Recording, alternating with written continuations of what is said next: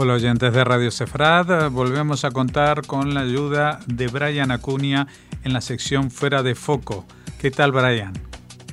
Saludos a todos los oyentes de Radio Sefarad, como siempre un gusto poder compartir con ustedes. Bueno, hoy vamos a hablar seguramente de lo que ha pasado esta semana, sin duda un hecho histórico, este encuentro diplomático de Israel con dos miembros de la Liga Árabe como son Emiratos, Árabes Unidos y el Reino de Bahrein, ¿no?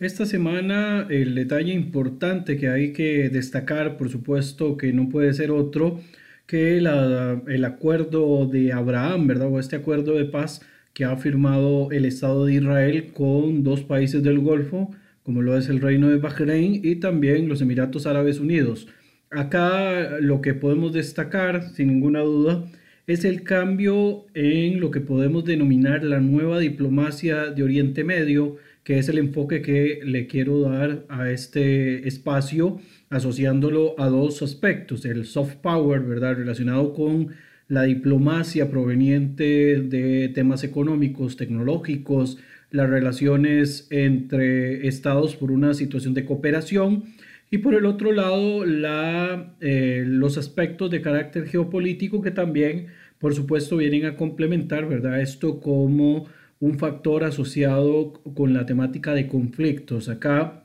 voy a destacar una vez más, como lo he hecho en otras ocasiones, el binomio cooperación-conflicto que impulsa las relaciones internacionales a nivel, eh, pues a nivel actual, ¿verdad? A nivel moderno. Esta forma en la cual los estados se asocian o, empiezan a tener algún tipo de enfrentamiento eh, relacionado directamente con esta, con esta ecuación, ¿verdad? La ecuación de todos los países con los que puedo cooperar y todos los países con los que tengo algún tipo de conflicto, los cuales debo también de intentar resolver. En esta misma ecuación eh, debe quedar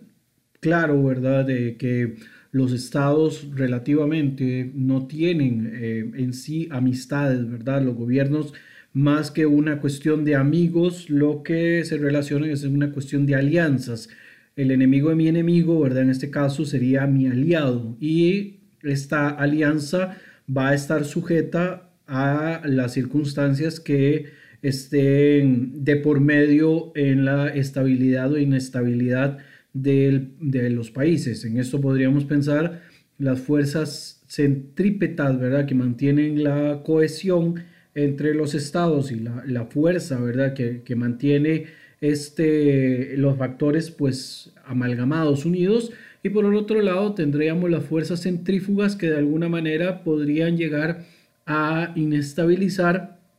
todo a nivel exterior. En esta nueva diplomacia lo podemos ver desde varios frentes, comenzando primero con el mundo del árabe del Golfo, ¿verdad? Y creo que el mundo árabe en general, recordemos que eh, en la ecuación de Oriente Próximo actual tenemos técnicamente tres ejes, ¿verdad? Un eje eh, dominado por el mundo árabe liderado desde el Golfo, junto con otros países como Egipto, que todavía tienen un peso importante entre las relaciones del mundo árabe. Por el otro lado tenemos la ecuación de Turquía más Qatar, ¿verdad? Que también tiene su propio eje de movilización, aunque hay ocasiones en los que se, se le asocia a este eje dentro del denominado eje de la resistencia y tenemos en sí el denominado eje de la resistencia, ¿verdad? Donde está Irán y todos los proxies que se asocian directamente con Irán. En el mundo árabe, este cambio paradigmático de las relaciones internacionales y el uso de la nueva diplomacia, ¿verdad? Que ha permitido no solamente el establecimiento de un nuevo acuerdo, que desde 1994 no se veía un acuerdo de esta magnitud, sino que además ha permitido también que se dé otra serie de movimientos que en otro momento habría sido poco eh, común que se ejecutara. Entre estos podemos pensar en la apertura del espacio aéreo de Arabia Saudita para que los vuelos israelíes tengan un corredor aéreo para poder hacer movilización hacia los Emiratos y no tener que hacer una larga vuelta, ¿verdad? Para poder llegar hasta este país Y por el otro lado también eh, tenemos la respuesta que ha existido por parte de eh, la prensa y de la población de estos países que no ha sido tan enfática en cuanto a la situación de la normalización de relaciones del mundo árabe con Israel. Obviamente todavía faltan muchos países del mundo árabe que deberían de sumarse, pero eh, dentro de toda esta ecuación la importancia no es tanto la cantidad, sino la calidad y el peso que tienen los países con los cuales se está normalizando. Hay una situación importante por la que esta normalización se llega a ejecutar desde el marco del poder blando. Tenemos un inicio de, eh, de relaciones diplomáticas asociados a la necesidad de poder ampliar la oferta de inversiones que el mundo árabe del Golfo pueda ofrecer dentro de la, la gama económica, incluyendo también aspectos tecnológicos y también un elemento importante, ¿verdad?, hacia el cual se mueve el mundo árabe en estos momentos, tiene que ver eh, con la necesidad de tener tecnología agrícola con la cual puedan autoabastecerse de productos de primer consumo. Eh, por otro lado, también la necesidad de diversificar la economía asociándolo con eh, la dependencia estratégica que durante muchos años han tenido con respecto a los hidrocarburos. Y la idea de estos países es poder ampliar la gama de lo que puedan ofrecer y por lo tanto esa eh, necesidad los ha llevado a poder impulsar eh, las relaciones eh, con otros países, incluyendo en este caso Israel. Un detalle bastante importante asociado con esto es que si bien se espera que en algún momento otros países se sumen a este, a este tipo de, movimientos, hay algunos que podrían quedar de último dentro de la lista, incluyendo el reino de Arabia Saudita. Por supuesto, esto puede cambiar en cualquier momento, pero en las relaciones diplomáticas, Arabia Saudita podría ser no el que tenga menos intereses de establecer este tipo de vínculos, sino que el que tiene menos eh, facilidades para poder realizarlo en estos momentos. Por un lado, tenemos que Arabia Saudita es el garante e impulsor del acuerdo del año 2002, ¿verdad? Este acuerdo que propone eh, los países árabes para la solución del conflicto palestino-israelí, que sigue siendo un factor determinante, ¿verdad? Esta temática de las relaciones entre palestinos e israelíes. Y por el otro lado, recordemos que desde el punto de vista ideológico, Arabia Saudita en estos momentos compite eh, directamente contra la influencia religiosa de los hermanos musulmanes que están abriéndose brecha a través de Turquía y de Qatar en estos momentos, quienes están eh, teniendo una importancia estratégica en los últimos años, y por el otro lado también la República Islámica de Irán. Recordemos que los dos lugares más sagrados del Islam están en estos momentos bajo la administración del gobierno de Arabia Saudita. Por otra parte, Em, ya dentro de la diplomacia del mundo árabe, por supuesto que la situación de Irán los ha llevado también a ver como una amenaza su existencia la eh, situación asociada con, este país, ¿verdad? Y por lo tanto necesitan empezar a, em, pues, a flanquear de algún modo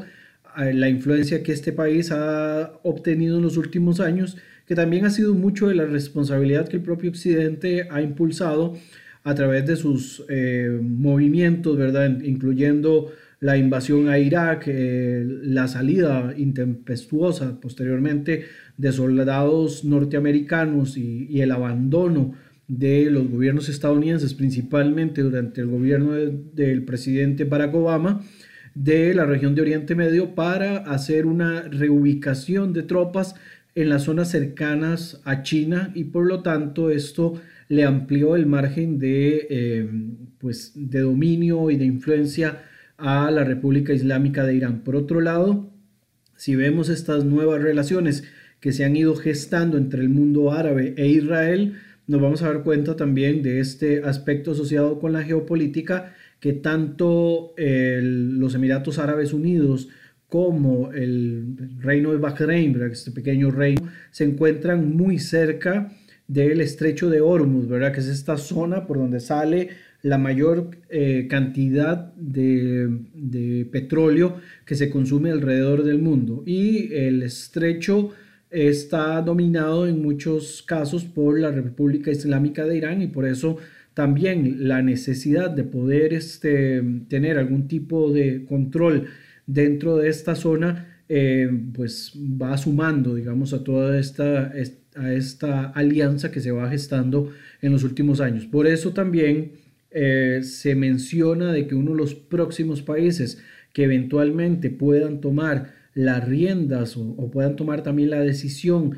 de normalizar sus relaciones con Israel sea el Emirato de Omán, que está también cerca del estrecho de Hormuz y que eventualmente también esto eh, termine por eh, rodear de algún modo las relaciones que tiene en esta parte, ¿verdad? Muy cercano además de Yemen, que es otra de las zonas que los, eh, los países del Golfo quieren cortarle a los iraníes. Entonces es muy probable que si se suma Oman, de algún modo haya un poco más de, eh, de, control con respecto a los movimientos en estas zonas cercanas al estrecho de Adén, obviamente el estrecho de Hormuz, también todo lo que tiene que ver con el, mar, Arábico, etcétera, el mar de Arabia. Eh, a partir de ahí, todo este tipo de, de nuevas relaciones van en función de esta, de esta circunstancia. También eh, recordar, ¿verdad?, que esta influencia dentro de esta zona obedece a tratar de cortarle cualquier posibilidad de control por parte de los iraníes, del gobierno, de los ayatolas, a los accesos hacia, el, hacia Suez y también los accesos que puedan haber hacia el norte de África, donde también los países eh, árabes tienen algún tipo de, influencia y quieren seguir manteniendo ese tipo de influencia, incluyendo por supuesto eh, cualquier posibilidad de conexión con las regiones eh, convulsas que en estos momentos está ejecutando en esas zonas de África, incluyendo Libia, que de todas maneras es, un tema aparte, más asociado no tanto con Irán, sino con el otro, la otra fuerza inestabilizadora que está preocupando al mundo árabe y que ha llevado también a cambios en la diplomacia eh, en función también de poder contrarrestar esta otra fuerza como lo es la República de Turquía. Y ese es el siguiente punto que quisiera desarrollar, no sin antes mencionar que dentro de los intereses del mundo árabe es seguir manteniendo la influencia religiosa, como ya lo mencioné, sobre los lugares más sagrados del Islam, aún incluyendo sobre los lugares más sagrados del Islam chiita y por eso también el interés que existe sobre la zona de Irak, ¿verdad? De lo que es este, la región de Kerbala, que es uno de los lugares donde está el mausoleo de Ali y es un lugar de peregrinación por parte de los chiitas, al mantener este tipo de controles, obviamente le corta cualquier tipo de influencia que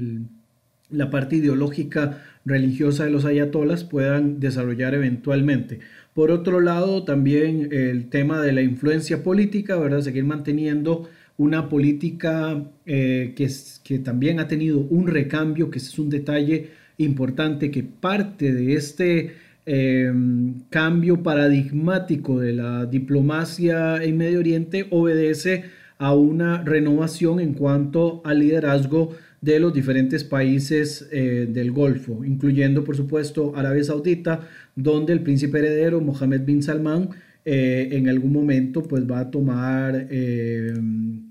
el rol ¿verdad? que tiene en estos momentos su papá y en, eventualmente también en Emiratos Árabes Unidos tenemos que uno de los de los ministros de relaciones exteriores es el, y el hijo también del, sultán actual eh, de, los Emiratos Árabes, ¿verdad? que es Abdullah bin Zayed, quien es el que se encuentra también en, el, en esta parte de cooperación y por lo tanto eh, y de, también de, relaciones exteriores y por lo tanto también ahí vemos un recambio en cuanto a las políticas a nivel internacional de los Emiratos y lo mismo que en Oman, ¿verdad? El, liderazgo también ha tenido una sustitución en los últimos años y en Emiratos, ¿verdad? Con el, papel que juega Mohammed bin Zayed Al Nahyan, que es también, además de mm, mantenerse como uno de los eh, principales de la, de la, política exterior de los Emiratos, también es el príncipe heredero y eh, ha querido cambiar un tanto el paradigma, ¿verdad? Bélico, el paradigma también conservador que en su momento había asumido eh, su, papá y que había desarrollado, digamos, con, con, el paso del tiempo. En Oman, como mencionaba anteriormente, en el sultanato de Oman, el líder es eh, bin Tariq al-Said, quien vino a sustituir a su primo y excuñado del sultán Qaboos bin Said después de su repentina muerte en el año también 2020, en enero del 2020. Eh, acá también eh, Oman pues tiene la particularidad de que es un, un país que busca tener un tipo de neutralidad y por lo tanto también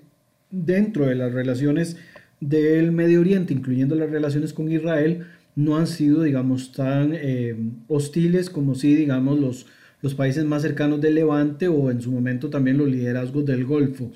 Esto, por supuesto, también dentro del tema del, del, liderazgo político, quieren mantener, digamos, ese control dentro del mundo árabe, incluyendo los territorios palestinos, y vamos a ver cómo hay una influencia muy, muy grande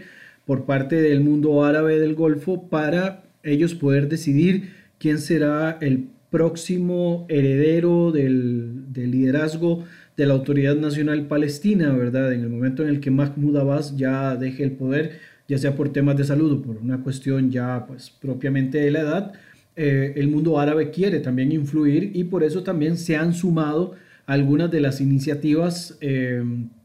tanto de los Estados Unidos como de países occidentales, para empezar a impulsar una alternativa a este conflicto que además les ha significado durante muchos años millones de dólares, ¿verdad?, por las políticas que han desempeñado y que quizás el tema más engorroso que puede tener dentro de la dinámica palestina para el mundo árabe es el tema de los refugiados, que va a ocurrir y por eso también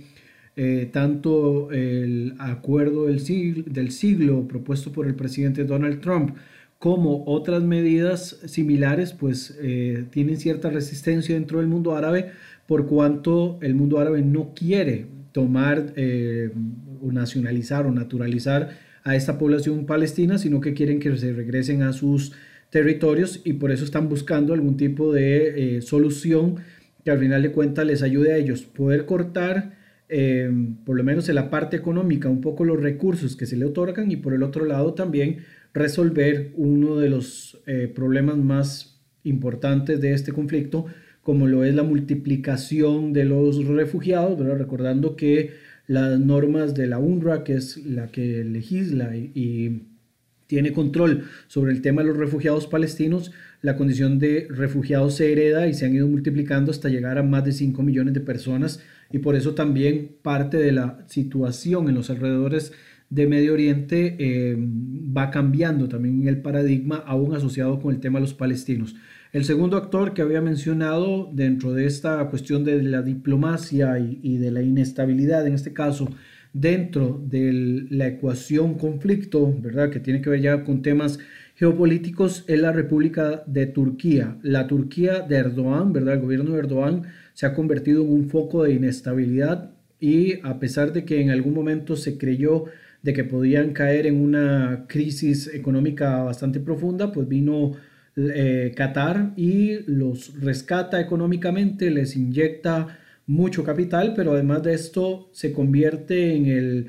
eh, en el principal patrocinador de este movimiento político religioso que está implementando tanto el gobierno de Recep Tayyip Erdogan como también lo está haciendo el jeque Tamim bin Hamad Al Thani, que es de la casa de los Al Thanis, ¿verdad?, de Qatar, eh, y que están intentando también impulsar una agenda ideológica, económica y demás dentro del mundo árabe y más que todo dentro del mundo musulmán en general, puesto que también tienen algún tipo de acuerdo de asociación con países islámicos del sudeste asiático. Sin embargo, Turquía propiamente, con el, apoyo económico de Qatar, está teniendo presencia en países como Siria, principalmente al norte, donde se ha repartido también con Rusia los honores de poder tener algún tipo de influencia, un tipo de, control eh, respaldado eh, por parte de los rusos ante los movimientos que eh, Erdogan ha querido implementar para neutralizar la influencia kurda, ¿verdad? Que ha logrado en la zona del Rojava tener un poco más de independencia y por el otro lado también poder ampliar eh, zonas estratégicas para el control geopolítico mediterráneo para los sirios, para los turcos, perdón. Por el otro lado también han hecho sus movimientos en las zonas kurdas iraquíes, principalmente aquellas que tienen acceso a recursos estratégicos, lo cual por supuesto también tiene un doble interés, ¿verdad? Eh, tanto la neutralización de la influencia kurda y este crecimiento que ha tenido en los últimos años los procesos de autonomía kurda que pueden motivar también a que se sigan dando levantamientos de autodeterminación kurda dentro de las regiones turcas, como también poder echar mano de estos recursos que al final también le generan un beneficio económico a los turcos. Por otro lado, también la, presencia en las regiones mediterráneas en competencia, ¿verdad? Dentro, de, dentro del marco del, del mar Mediterráneo, en competencia contra Grecia, ¿verdad? Y contra la región de Chipre también, por la cual en algún momento griegos y turcos en los años 70 tuvieron un conflicto abierto.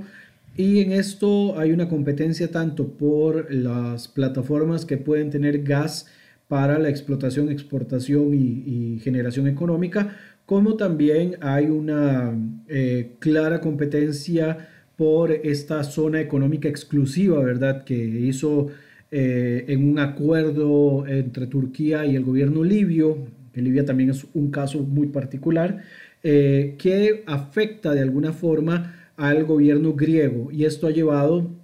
a que las tensiones entre griegos y turcos escalen a niveles como hace mucho tiempo no se lograban, no se lograban ver. Y esto también ha llevado a que el mundo árabe que también ha considerado la amenaza que significa el actual gobierno de Turquía esté realizando acuerdos en las regiones mediterráneas para poder neutralizar también la influencia y el impacto que las políticas exteriores de Turquía estén implementando en la región mediterránea. Por lo tanto, ahí hemos visto ejercicios militares entre griegos y emiratíes porque eh, se busca también ir cortándole un poco este, esta ampliación del dominio y este neo-otomanismo, como le han llamado algunos, al, al, gobierno de Erdogan dentro de las zonas mediterráneas. Y dentro de esta cuestión relacionada con Turquía tiene que ver la situación en Libia, ¿verdad? Donde los turcos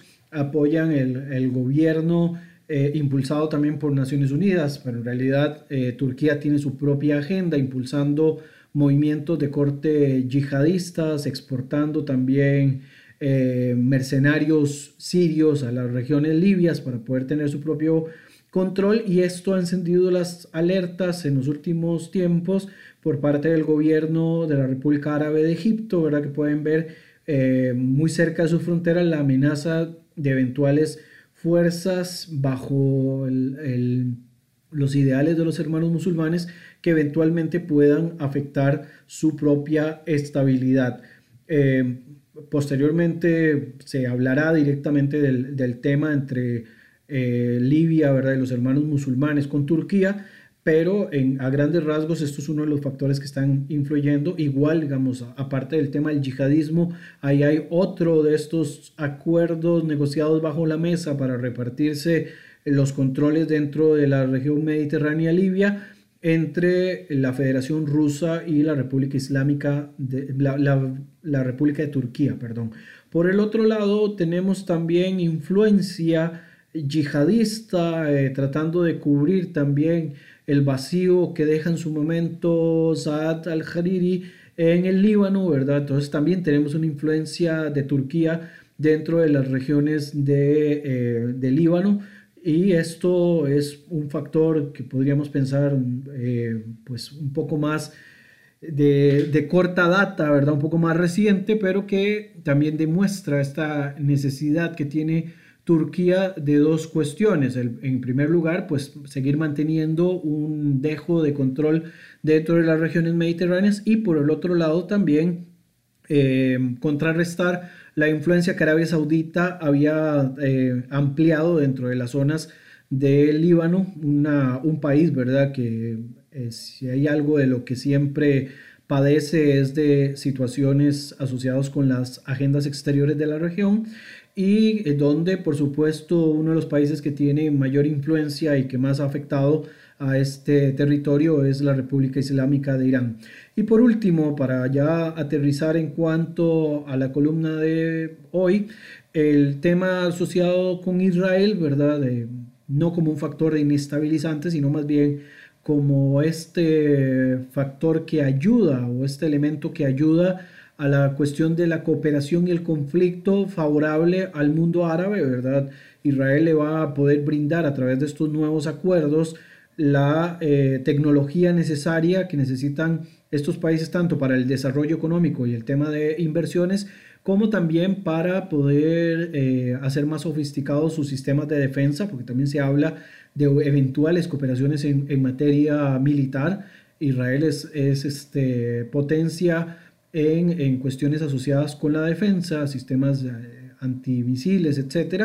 Eh, Israel sigue siendo una potencia de carácter militar dentro de la región. Esto también le ha permitido eh, mantener cierto tipo de respeto por parte de, sus enemigos en una región donde si te mostras débil, técnicamente te comen vivo. Por lo tanto, Israel, al haber entendido esto, sigue manteniendo un poderío militar eh, que también tiene apoyos externos, pero que mucho se ha debido al propio desarrollo que han, podido implementar los sistemas no solamente de, militares convencionales, sino también de inteligencia. Pues recordemos que una geopolítica correcta tiene una inteligencia eh, asociada que le da ese, ese nivel de, complejidad y de, y de desarrollo e impulso y por supuesto, los apoyos que tienen de otros países, eh, principalmente en estos momentos, su mayor aliado, ¿verdad? Que es los Estados Unidos, los Estados Unidos de Donald Trump. Hay que ver después de las próximas elecciones de noviembre cómo esto podría cambiar. Igual para los propios intereses de los Estados Unidos, un cambio radical en este Israel fuerte no se vislumbra. Aún así, digamos, el, hay un tema que sigue quedando en el tintero que posteriormente en una siguiente columna lo ampliaré con más detalle y es que a pesar de la firma de este tipo de acuerdos eh, es pues altamente necesario que Israel y los palestinos lleguen a una solución. Aún así, digamos, eh, la muestra que ha dado este último acuerdo firmado con Bahrein y con los Emiratos Árabes eh, dan pruebas de que no es necesariamente el tema palestino un impedimento para que se normalicen las relaciones entre Israel y el mundo árabe, sino que tiene que ver más dentro de un contexto nuevo, ¿verdad? Como lo decía en un inicio y con lo cual voy a cerrar, que es este contexto de la necesidad de los estados de mantener un equilibrio en sus relaciones de cooperación-conflicto. Y basado en esto, porque todo se asocia a una cuestión de geopolítica e inteligencia, Basado en esto es que la nueva diplomacia en Medio Oriente está impulsando cambios paradigmáticos que hace 20 o 30 años nosotros no contemplábamos de algún modo. Como siempre, estamos muy agradecidos de tus explicaciones eh, en este tema del desarrollo de una nueva diplomacia en Oriente Medio y esperamos volver a contar contigo dentro de dos semanas. Aprovechamos también para saludarte el Año Nuevo Judío, Shanato Baumetuka. Esperando como siempre que todos se encuentren muy bien, seguimos en contacto.